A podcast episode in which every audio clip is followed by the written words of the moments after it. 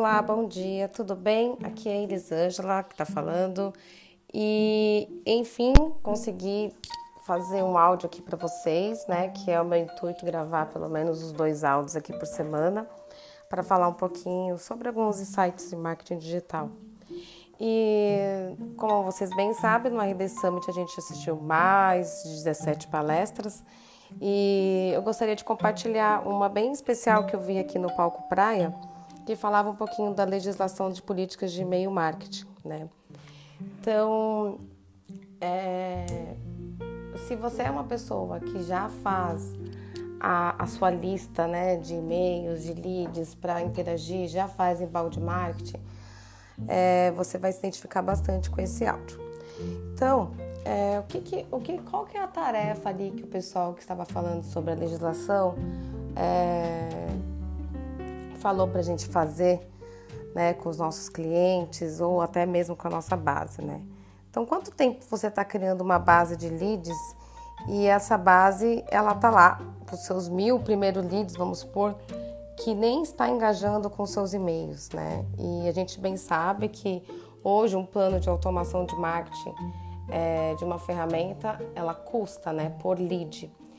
Então, é, a atividade é perguntar para sua base de leads se ela quer mesmo continuar recebendo os e-mails, né? Mesmo se ela tenha baixado algum material seu, ela não significa, não significa que ela consentiu receber um turbilhão de e-mails, né? Então, vamos supor que às vezes ela só queria aquele book, ela só queria visualizar um material e de repente ela passa a receber é, um turbilhão de e-mails ali que ela nem ela sabe porque ela está recebendo aquilo, né?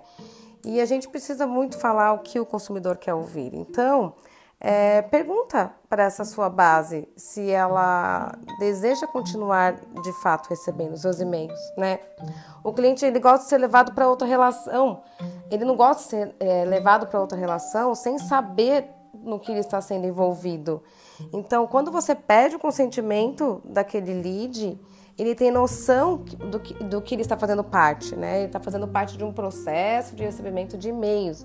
Então, isso torna a relação até mais aproximada do que aquele lead que está boiando no assunto, né? Vamos combinar.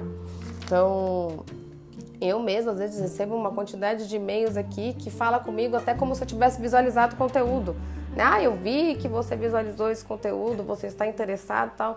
E às vezes a própria automação de marketing da pessoa está errada, porque eu não visualizei aquele conteúdo que ele está falando, nem aquele web, muito menos aquele webinário que ele fez, né? Então, é, a gente tem que pensar um pouquinho na, na, na política de e-mails marketing. Inclusive tem essa política, né? É, já existe, por isso que existe o spam, né? Os motorzinhos ali estão sempre é, vendo quais as suas práticas de, de envio de e-mail marketing e você pode muito bem ser punido. E para tirar o seu domínio de uma blacklist é bem complicado.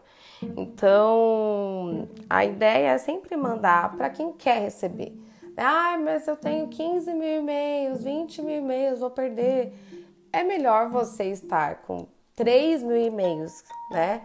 Que saibam que estão recebendo, do que você tá com 20 mil que está em Nárnia, né? Boiando no assunto.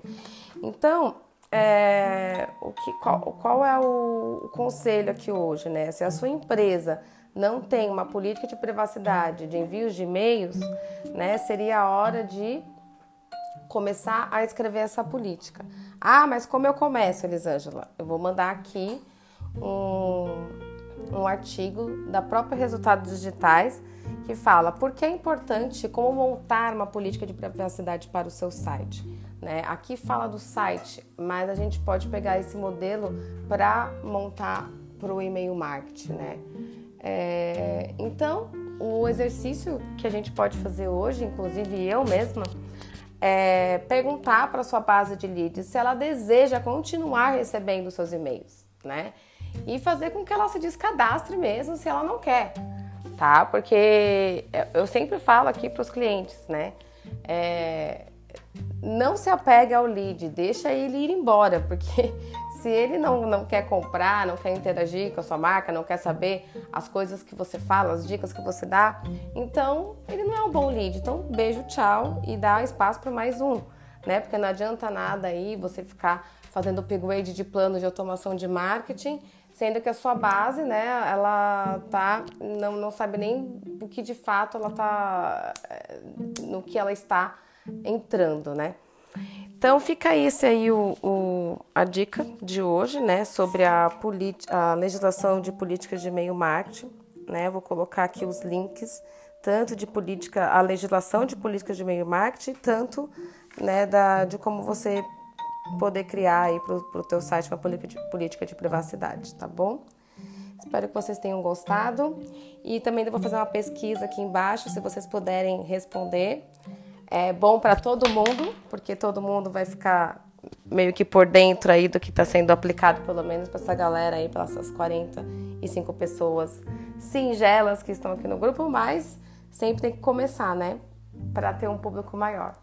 Então tá, vejo vocês aqui outro dia da semana, quando eu tiver um tempinho a mais para gravar outro insights. Beijo, boa terça!